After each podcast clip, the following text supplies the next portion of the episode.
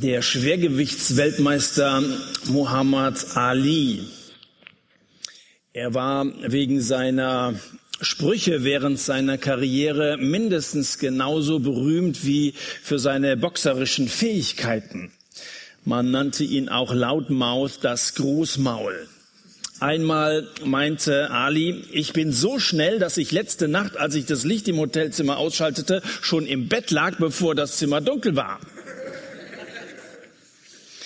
Sein bekanntester Spruch dürfte sein, ich bin der Größte.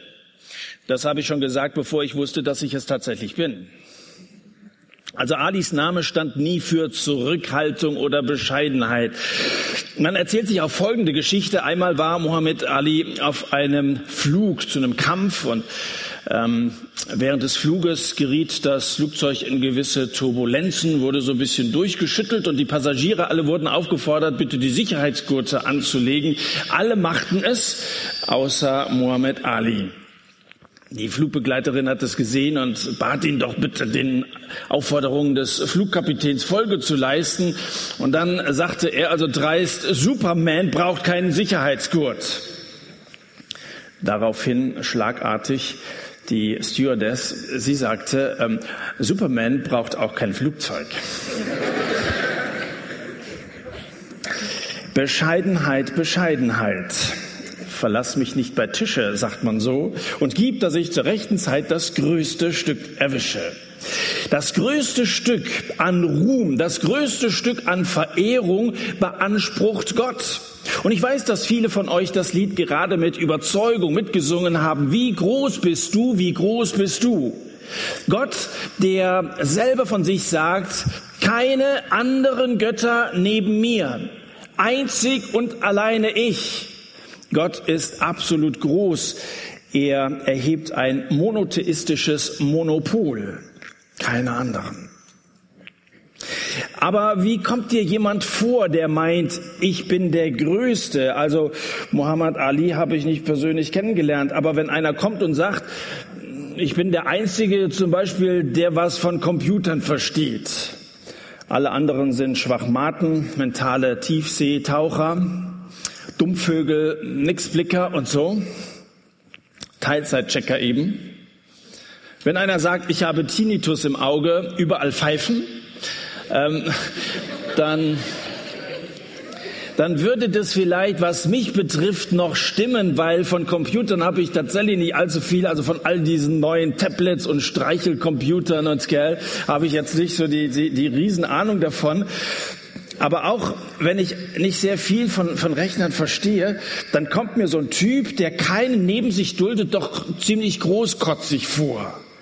Da würde ich sagen, der, der hat wahrscheinlich in seiner Kindheit ein bisschen wenig Beachtung bekommen und jetzt muss er, muss er sehen, dass er nicht zu kurz kommt. Aber wie ist das bei Gott? Hat der Herr, der Herrn, so ein Gebot, keine anderen Götter neben mir, hat er so ein Gebot überhaupt nötig? Bricht Gott etwa einen Zacken aus der Krone, wenn neben ihm ein paar andere auch ein bisschen Gott spielen? Der große Gott, der das All, also alles geschaffen hat, der also so groß ist, wie wir das nur so andeutungsweise in einem Lied besingen können, der dürfte doch für so eine kindische Götterfabrik neben sich nur ein müdes Lächeln übrig haben. Aber ich entdecke hier in diesem zweiten Gebot kein erhabenes Lächeln, keine verzeihende Geste, sondern die unerbittliche Forderung, keine anderen Götter neben mir. Und das fordert Gott wegen dir. Gott denkt nämlich bei diesem Gebot nicht an seinen Nachteil, sondern an deinen Vorteil. Darin wird wieder einmal die Liebe Gottes zu uns Menschen deutlich. Einer, der liebt, der hat nämlich aufgehört, an sich selber zu denken. Und Gott, der die Liebe ist, er denkt nur an sich. Die ganze Motivation seines Handelns, und Gott ist täglich am Handeln im Leben von jedem Menschen, ist nichts anderes als Liebe. Und deswegen sollten wir so ein Gebot nicht kritisch beäugen und sagen, das passt nicht mehr so in unsere Zeit oder so, sondern zunächst mal voraussetzen, das sagt Gott, weil er es gut meint mit mir. Und dieses Gebot macht Sinn. Und ich möchte jetzt zunächst mal vorlesen aus 2. Mose Kapitel 20. Wenn ihr eine Bibel habt, schlagt mal auf. Draußen gibt's auch welche zum Ausleihen. 2. Mose 20, das sind ja relativ kurze äh, Textstücke, die wir die nächsten Wochen betrachten. Da kann ich das von letzter Woche gleich nochmal mitlesen. Ich lese mal von Vers 1. Da hatten wir letzte Woche gelesen und Gott redete alle diese Worte und sprach, ich bin der Herr dein Gott, der dich aus dem Land Ägypten, aus der Sklaverei herausgeführt hat. Du sollst keine anderen Götter haben neben mir.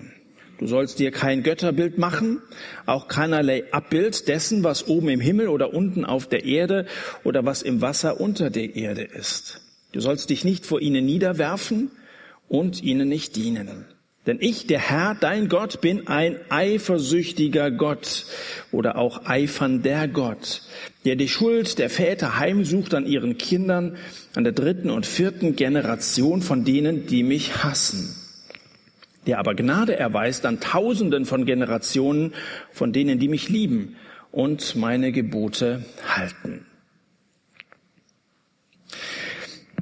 Dieses Gebot ist die logische Konsequenz aus dem, was wir letzte Woche bedacht haben. Gott hatte sich vorgestellt, ich bin der Herr, dein Gott. Nicht irgendein Gott, sondern ich bin der Herr, Dein Gott, der sich für dich eingesetzt hat, der dich aus dem Sklavenhaus in Ägypten befreit hat, der sehr viel investiert hat, damit du als Mensch in Freiheit leben kannst. Ich bin der Herr, dein Gott.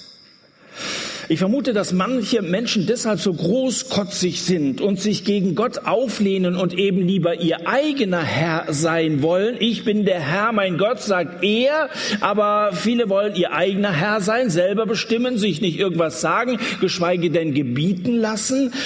Viele sind deswegen so großkotzig, weil sie glauben, die Beziehung zu Gott würde sie erdrücken. Weil Gott Gott ist, denken sie, muss ich mich diesem Gott anpassen. Sie denken, Christsein sei so ein ganzer Haufen von Gesetzlichkeit und Zwang. Das ist ja kein Wunder. Also dann geht man jetzt zum Satt und dann kriegst du all diese Vorschriften. Woche für Woche ein neues Gebot davor geknallt und so. Also als Christ darf man nichts mehr. Glauben viele.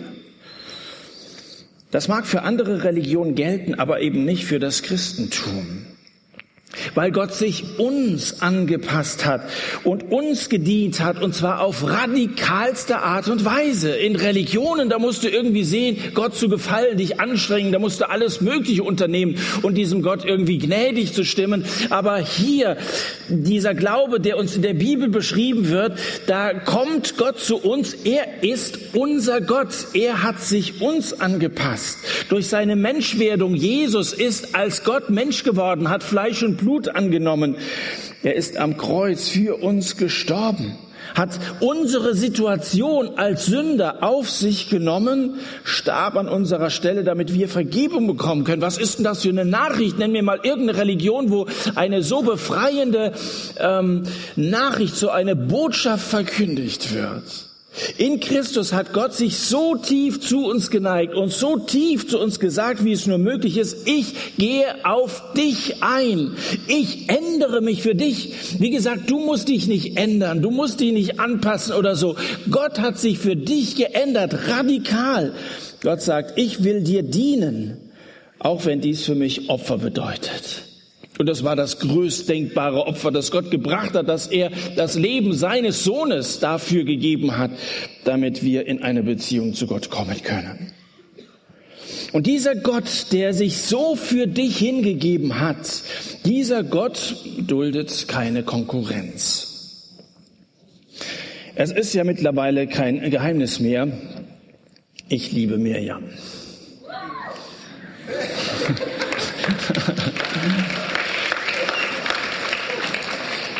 Sehr sogar. Schön, dass ihr euch mitfreut.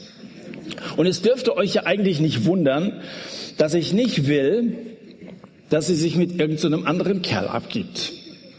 Irgend so einem dahergelaufenen Brausepaul, der ihr da schöne Augen macht. Erst recht nicht, wenn ich wüsste, dass das irgend so ein aufgeblasener Wichtigtuer ist, der sie nur ausnutzen will. Es ist doch klar, dass sich dass ich dann auf die, was wäre ich für ein Freund, der sagen würde, ach komm, ich bin tolerant, kannst ruhig ein bisschen mit den anderen rummachen oder so. Das wäre ja keine Liebe, das wäre Gleichgültigkeit. Da ist doch kein Wunder, dass wenn Gott sagt, also ich bin dein Gott und ich habe dich aus dem Sklavenhaus befreit, ich habe alles getan, dass du frei lebst, dass er dann sagt, jetzt aber bitte auch wir beide gehören zusammen. Und ich möchte nicht, dass du fremd gehst. Wie gesagt, besonders dann, wenn Gott ganz genau weiß, dass diese sogenannten anderen Götter alles Verführer sind, dass es Leute sind, die mehr kaputt machen, als so wie Jesus als Heiland gekommen ist, um Menschen wiederherzustellen. Und außerdem, wer garantiert ihr denn die Richtigkeit seiner blöden Wichtigkeit?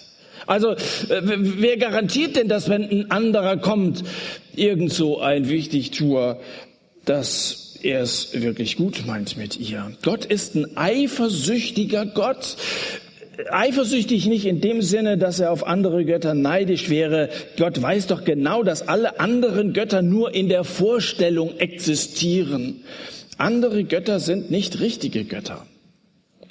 Im Psalm 115 steht, ihre Götzen sind Silber und Gold. Das ist doch Material, nicht mehr. Das ist ein Edelmaterial. Gut, Gold, Silber, das ist wertvoll. Ja, kann man sich was mit leisten, wenn man das äh, flüssig macht. Also, aber da heißt es im Psalm 115, es ist ein Werk von Menschenhänden.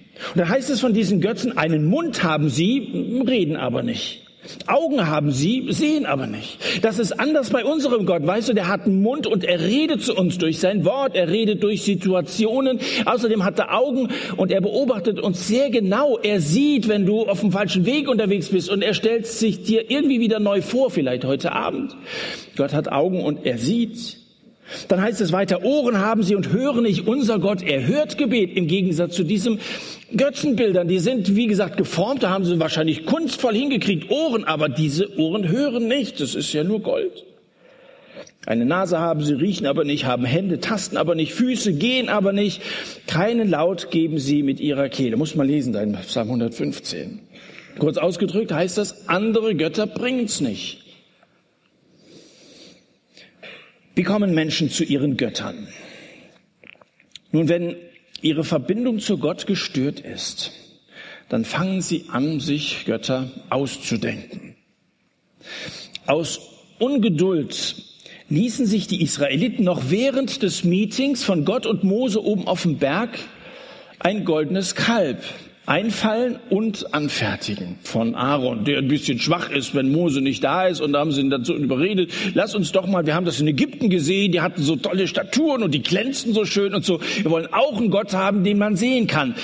Wenn die Verbindung zu Gott gestört ist, da fühlten sie sich von Gott alleine gelassen. Es dauerte jetzt auch so 40 Tage, ist Mose oben auf dem Berg gewesen und dann 40 Tage über einen Monat da, da sitzt und denkst, Mensch, und dann haben sie sich einen anderen Gott überlegt. Und so geht's dir vielleicht auch, die Verbindung zu Gott. Du kommst dir, das kommt dir vor, als wenn Gott so weit weg wäre und da tut sich nichts mehr in der Beziehung zu Gott. Und dann, dann suchst du nach irgendwelchen Ersatzlösungen. Früher tanzten die Leute ums goldene Kalb. Das Kalb ist mittlerweile erwachsen. Heute ist die Kuh lila gefärbt die Versuchung ist die zarteste Seite Schokolade gibt. Und du fragst dich vielleicht, na ja, komm, also, ja, also Versuchung hin oder her, das ist doch heute so süß und so. Also, ist das tatsächlich relevant, was hier steht? Was hat das? Ich bin der Herr dein Gott, keine anderen Götter neben mir. Was hat das mit heute zu tun? Vielleicht siehst du ein, dass die Gebote in der zweiten Hälfte, sollst nicht töten und nicht stehlen und so weiter, dass das dass das wichtig ist. Spielregeln so für das Miteinander in der Gesellschaft, das mag, das mag also bedeutungsvoll sein. Aber was soll das? Keine anderen Götter, kein Bildnis machen und so. Das sind doch keine relevanten Fragen in unserer Zeit. Andere Götter. Wer von euch hat ein Standbild einer Fruchtbarkeitsgöttin zu Hause auf der Kommode stehen?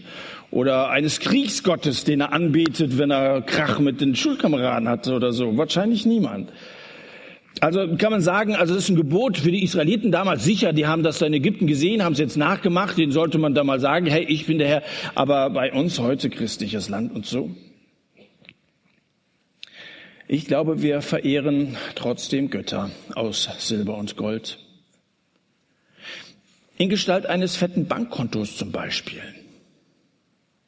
Ich glaube schon, wir verehren Götter aus Holz und aus Stein in Form von Immobilien oder anderen Besitztümern. Oder es gibt Sonnenanbeter. Ja, jetzt äh, gut, ist ein bisschen herbstlich geworden. Gestern war es nochmal schön. Leute, die größten Wert auf ihr Äußeres legen. Dabei sind die braun gebrannten nicht immer unbedingt die hellsten. Das nur mal so am Rande bemerkt. Fußball. Toller Sport, gell? Aber wo Fußball zum Kult wird und so ein Phantombild schon fast zu einem Krieg führen kann, ähm, wo Gewalt angewendet wird in den Stadien und so, da ist der Götzendienst schon greifbar geworden.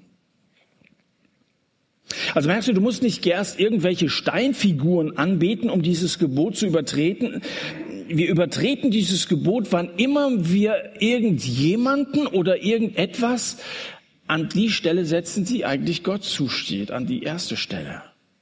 Da ist ja nichts Schlechtes dabei, Habe, Haus, Hobby und so weiter. Dietrich Bonhoeffer hat gesagt, unter Gott hat alles Platz, neben ihm nichts. Und das ist gut gesagt.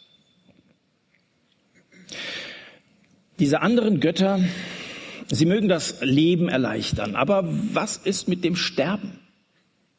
Also natürlich cool, wenn, wenn man ein bisschen was auf der hohen Kante hat, wo man sich was leisten kann und du träumst von einem eigenen Auto und so weiter.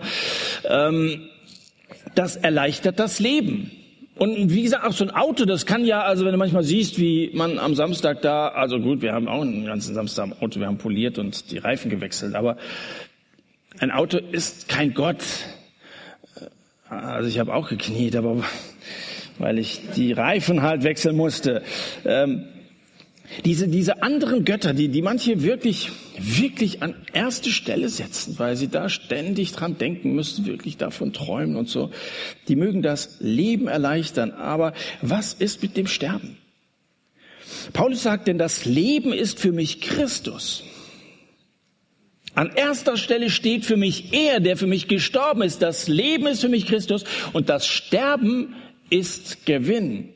Und jetzt setz mal bei diesem Vers, der steht in Philippa Kapitel 1, für Christus Geld ein. Das Leben ist für mich Geld. Dann ist das Sterben Verlust. Nicht Gewinn, wie Paulus sagt. Oder setz mal statt Christus Bodybuilding ein. Dann ist das Sterben Verlust. Also wenn nicht Christus unser Leben ist, wenn er nicht unser Ein und alles ist, dann ist mit dem Sterben alles vorbei. Dann verlieren wir alles das, worauf wir hier unser Vertrauen gesetzt haben. Christus ist mein Leben, sagt Paulus. Wie ist es bei dir? Gott ist beständig. Er ist ein ewiger Gott. Aber er ist nicht unbedingt verständlich. Also vieles, was mit Gott zu tun hat, das begreifen wir nicht. Und weil Gott mit dem Verstand nicht fassbar ist, lehnen viele Menschen diesen Gott entweder ab oder man stutzt ihn sich einfach zurecht. Und das ist eine weitere Weise, wie wir dieses Gebot auffassen können, denn ein Bildnis machen, das kann auch eine verkehrte Vorstellung von Gott sein. Da mache ich mir, auch als Gläubiger, mache ich mir so mein eigenes Bild von Gott, so wie er mir passt. Das hat man also über die Jahrzehnte, gerade in unserer aufgeklärten Zeit, immer wieder gemacht der Gott mit der Strichliste, der das Gute und das Schlechte abhakt und, und gnadenlos abrechnet, oder der Gott auf der Reservebank, der eigentlich mit Gemeindeverbindlichkeit und so nichts zu tun hat, den alle Religionen gemeinsam haben, oder der Liebe, das das liebe Kuschelgöttchen, das manche Gemeinden so unter die Schmusedecke packt und so. Da, da gibt es durchaus, also äh, in dem breiten Spektrum der christlichen Theologie, so manche Gottesbilder, wo du sagst, das hat ja mit dem, was die Bibel sagt, überhaupt nichts mehr zu tun. Aber wir werden scheinbar mit dem Wunsch geboren, Gott begreifen zu können. Viele Menschen können mit einem Gott, den sie nicht verstehen können, nichts anfangen. Manche sind womöglich auch verletzt und enttäuscht worden von ihrem Gott haben sie gebetet und es hat, hat sie nichts getan und so. Enttäuscht, so wie das Volk am Fuße des Sinai. Waren sie enttäuscht. Und dann, dann zimmern oder schrauben wir uns so einen Wunschgott zusammen. Das haben sie eben in Form eines Kalbes gemacht und wir zimmern uns irgendeinen Gott zusammen, wie er uns passt und, und dann, dann sagt man so, für mich ist Gott und dann beschreibt man sein eigenes Gottesbild, das, was man sich selber so gemacht hat. Und wir Deutschen, wir hatten und haben in dieser Richtung eine ganz besondere Begabung. Von Deutschland ging ähm, in der Theologie eine Bewegung aus in den, in den vergangenen Jahrzehnten, die fast alle europäischen äh, Theologen beeinflusst hat. So eine Belehrung, wie der Gott von heute auszusehen hat. In den Einzelheiten über diesen neuen Gott gingen die Ansichten auseinander, aber in einer Hinsicht, da war man sich einig. Der Gott des modernen Menschen musste zu verstehen sein. Aber so einen Gott bete mal an, einer, der also so, so, so schön handlich ist, ein Gott, den man sich also selber, selber ausgedacht hat. Du wirst für so einen handlichen Gott wenig Verwendung verfinden. Natürlich ist er gut zu begreifen. Er ist es schließlich selbst gemacht. Aber zwischen diesem Gott und uns wird sich allenfalls ein Verhältnis entwickeln, wie zwischen einem Mann und einer frauenähnlichen Gummipuppe. Mehr nicht. Der norwegische Theologieprofessor Ole Hellesby schreibt über das größte Ereignis seines Lebens Folgendes. Ich begann nach Gott zu verlangen, nach dem lebendigen Gott. Auf eine Weise, die ich bis zu diesem Tag nicht erklären kann, wurde mir meine Sünde so unerträglich, dass ich nicht mehr leben konnte, ohne von ihrer Macht errettet zu werden. Und da half mir der Gott, den ich so gut begreifen konnte, nichts mehr. Ich musste den Gott suchen, dessen Wege unerforschlich sind. Ich musste zu dem Gott gehen, der sein Leben als Sühnung für meine Sünden gab. Zu ihm, der das Kreuz als Zeichen des Anstoßes in der Welt aufrichten ließ. Auch ein Theologe, der mit vielen seiner Kollegen drüber nachdachte, wie dieser Gott auszusuchen hat, der aber dann mal ganz persönlich geworden ist und sehr ehrlich geworden ist und sagte, in meiner Not, in meiner ganz persönlichen Situation als Sünder half mir dieser Gott nichts. Was habe ich denn davon, nur zu wissen, dass es einen Gott gibt, der über allem steht? Gott ist äh, groß, Punkt.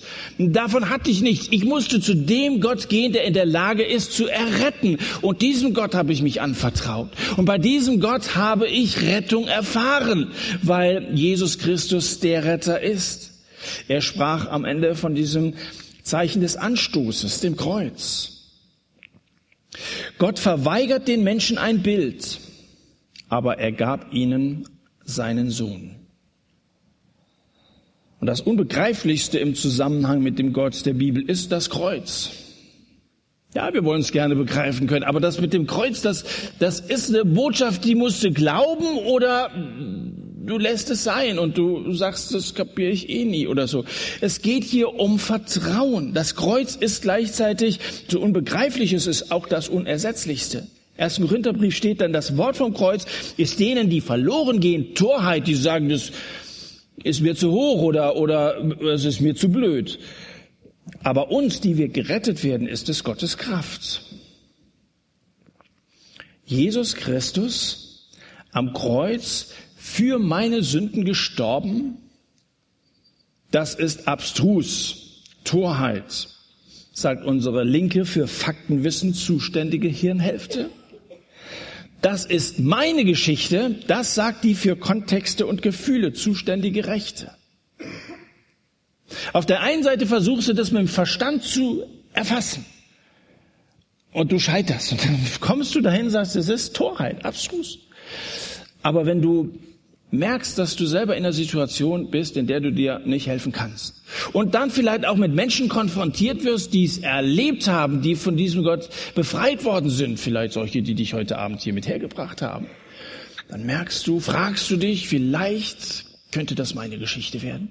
Vielleicht ist das etwas für mich, vielleicht kann ich auch Frieden finden, so wie die, die auf Jesus vertrauen. Du kannst dem Evangelium, dieser Nachricht von Jesus Christus glauben oder es einfach sein lassen und dafür den Ersatzgöttern dein Leben opfern. Der wahre Gott jedenfalls warnt, bete sie nicht an und diene ihnen nicht. Bei den falschen Göttern bist du falsch verbunden. Ruf sie nicht an, das nützt eh nichts, bist falsch verbunden. Unter deren Marmorsockeln ist kein Fundament, unter ihren Motorhaugen keine Power und unter deren Nummer kein Anschluss. Ruf sie nicht an. Es, da, da, da ist ja niemand. Diese Götter sind ja nichts, sagt die Bibel mal. Sie sind nichts, außer vielleicht Gold und Silber. Aber was ist Gold und Silber? Wenn es um unsere existenziellen Fragen geht, wenn es um die Lösung unseres Sündenproblems geht, was ist da Gold und Silber? Kannst du, kannst du mit Gold und Silber die freikaufen? Kannst du nicht. Da geht es um diesen gnädigen Gott, der Jesus gesandt hat. Da geht es um die frohe Botschaft, dass Jesus für dich gelitten und gestorben ist. Und positiv ausgedrückt heißt der fünfte Vers ja, bete mich an und diene mir. Bete sie nicht an, diene ihnen nicht, sondern bete mich an und diene mir. Gott verweigert den Menschen ein Bild, aber er gibt ihnen sein Wort. Und in diesem Wort, in der Bibel, diesem Buch finden wir alle nötigen Informationen über Gott. Und sie sind wahr. Warum? Weil sie von Gott selber stammen. Hier stellt sich ja Gott selbst vor. Und dabei geht es Gott nicht darum, dass wir eine möglichst umfassende Vorstellung von ihm haben oder uns eine Vorstellung machen. Das können wir sowieso nicht. Gott ist unfassbar. Da stehen einige Eigenschaften über Gott, die glaube ich auch.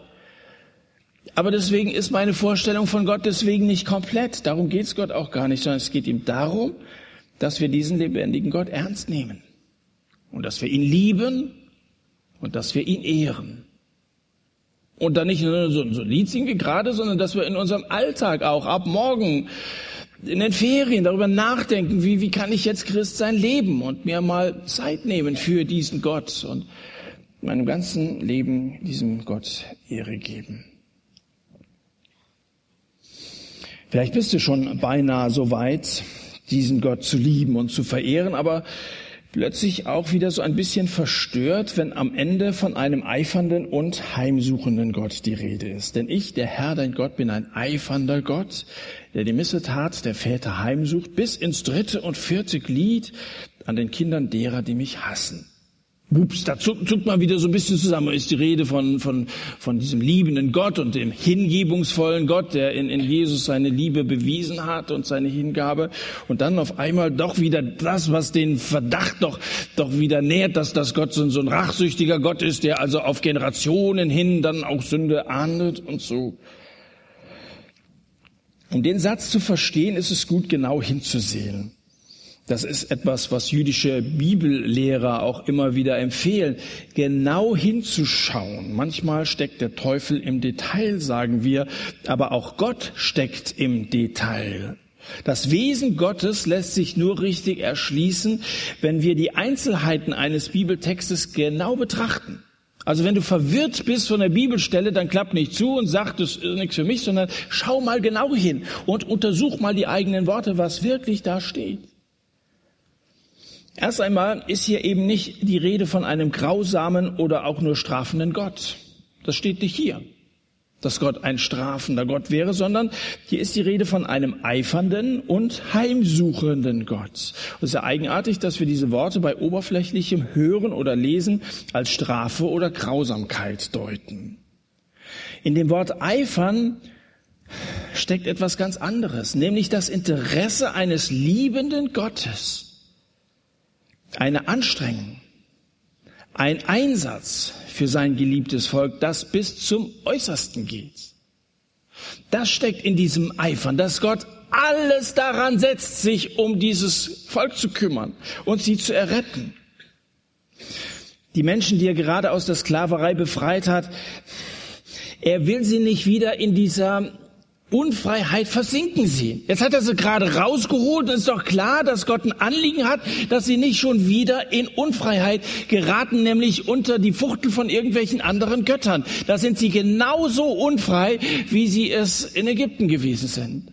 Und jetzt, wie gesagt, haben sie die Standbilder, jetzt nehmen sie sich das mit, sind zwar in der Wüste und der Pharao ist ertrunken, aber machen genauso weiter wie eben in Ägypten auch. Gott sagt, ich bin der Herr, euer Gott. Er erregt sich wenn, wenn Menschen wieder untreu werden und wenn sie wieder abfällig sind, wenn sie denn einmal befreit worden sind. Und ich weiß, dass viele hier sitzen, die auch mal befreit worden sind, die das Evangelium begriffen haben, die mal Anfang mit Jesus gemacht haben und auf den ersten Schritten ganz gut unterwegs waren, aber dann kamen doch wieder diese alten Versuchungen. Und dann kommt doch wieder diese Sehnsucht nach dem, dem alten Ägypten. Und dann, dann, dann, dann gehst du durch so eine Talsohle durch. Und da möchte Gott dich einfach nicht sehen. Und deswegen sagt er, hey, mit allem Eifer zurück, ich bin dein Gott. Und ich habe sich auch nicht verändert seit damals, als ich dich gerettet habe. Ich bin immer noch derselbe. Die familiäre Herkunft ist wohl das mächtigste System, das unsere Persönlichkeit prägt und beeinflusst. Hier ist ja die Rede von der Schuld der Väter. Und dann geht es um die Kinder und Kindeskinder. Ich glaube, dass was Wahres dran ist daran, dass sich Segnungen, aber auch Sünden in einem Familiensystem bis zu den Kindeskindern auswirken. Das hat einfach seine Auswirkungen. Götzendienst entfernt derart weit von dem wahren Gott, dass der Rückweg generationenlang dauern kann. Gibt es einige Beispiele dafür im Alten Testament. Wie denkst du, hat Gott das gesagt? Bete sie nicht an. Hat er das bei so sakralem Kerzenlichtambiente gesagt? Bete sie nicht an und diene ihnen nicht. Da wird ja manchmal so ein dramatisches Wort Gottes in eine, einem Ton weitergegeben, dass man denkt, das ist aber langweilig. Ich glaube, dass Gott das gebrüllt hat, als wäre er David Krücker. Ja? Bete sie nicht an. Tu's nicht. Das ist gefährlich. Wir haben keinen Grund, Gott diese Entschiedenheit vorzuwerfen, dass du sagst, jetzt, jetzt liegt da auf einmal ein Ton da an den Tag, gell? ich werde also auf Kindeskinder und so weiter. Alle Personen, die lieben, sind auch manchmal aufgebracht und werden von Zeit zu Zeit sogar zornig. Und das nicht trotz, sondern gerade wegen ihrer Liebe. Wenn du einen Menschen liebst und miterlebst, wie er von anderen zugrunde gerichtet wird, dann wirst du doch wütend, oder nicht? Und Gott kennt die sogenannten anderen Götter. Er weiß, dass wenn du unter ihren Einfluss kommst, du ausgezogen wirst, vergewaltigt wirst und kaputt gemacht wirst. Und am Schluss lachen dich diese Götter aus. Das weiß Gott und er weiß, dass es gefährlich ist. Und deswegen schreit er, diene ihnen nicht. Was geht in dir vor, wenn du mitkriegst, dass das Leben eines Menschen, den du liebst, durch falsche Freunde kaputt geht? Mit den Achseln, so wie wir das bei irgendwelchen Wildfremden tun würden? Natürlich nicht. Zorn ist nicht das Gegenteil von Liebe. Das Gegenteil von Liebe ist Ignoranz. Gleichgültigkeit, wenn, wenn Gott daneben steht und, und nichts sagt, das wäre keine Liebe. Aber dass man erregt sagt, hey Leute, passt auf, was da geschieht und das hat Auswirkungen dann ist es Liebe. Gottes Eifer bedeutet nicht, dass er die Wut kriegt, sondern dass er entschlossen gegen den Krebs vorgeht, der in den Eingeweiden der Menschen wütet, die, mit allem, die er mit allem, was er hat und was er ist, liebt. Gottes Eifer und Gottes Barmherzigkeit, das ist dann der letzte Satz in dem Text, den wir gelesen haben. Sie erweist sich an vielen Tausenden, die ihn lieben und seine Gebote halten. Gottes Barmherzigkeit. Das ist ja die andere Seite der Medaille, dass Gott ein barmherziger Gott ist. Und wenn da Leute sind, die Gott lieben, seine Liebe erwidern und seine Gebote halten, dann sind sie gesegnet, dann erfahren sie Gottes Barmherzigkeit. Ich komme zum Schluss. Natürlich gibt es diese anderen Götter nicht wirklich. Wenn da steht andere Götter, dann sagt die Bibel ja nicht, dass es andere Götter gibt, sondern damit sind Götzen gemeint, wie sie andere Völker verehren anstelle des einen wahren Gottes. Es gibt die nicht wirklich. Aber dass man Götter als Einbildung wegdenken kann, schafft diese noch lange nicht aus der Welt. Das haben wir hoffentlich heute Abend begriffen. Martin Luther hat im großen Katechismus geschrieben, was ein anderer Gott ist. Worauf du nun dein Herz hängst und verlässt, das ist eigentlich dein Gott, so sagt er. Woran hängt dein Herz? An deinem Auto? An deinem Sport? An deinem Mädchen? Auch aus Eitelkeit kann uns ein Gott entstehen. Auch aus Lust oder gar aus Ängstlichkeit können Götter entstehen. Diese Götter besitzen von sich aus keine Macht. Es sind nichts. Sie besitzen keine Macht. Aber wo Menschenherzen ihnen anhängen, da nehmen sie uns für sich ein. Unser Leben hat sich ihnen unterzuordnen. Und so gelangen diese Götter auf den Thron. Und auf einmal werden aus Götter, die eigentlich keine sind, doch welche. Die setzen sie einfach auf den Thron, obwohl sie gar, gar nicht Gott sind. Die sind gar nicht legitimiert, auf diesen ersten Platz deines Lebens zu kommen. Das ist nicht ihr Recht. Und du lässt es zu? So werden diese Götter erst durch unsere eigene Hingabe, unser eigenes Opfer an Zeit und Mühe und Geld und Gedanken und Sorgen mächtig gemacht. Wir machen sie mächtig. Lass es nie so weit kommen.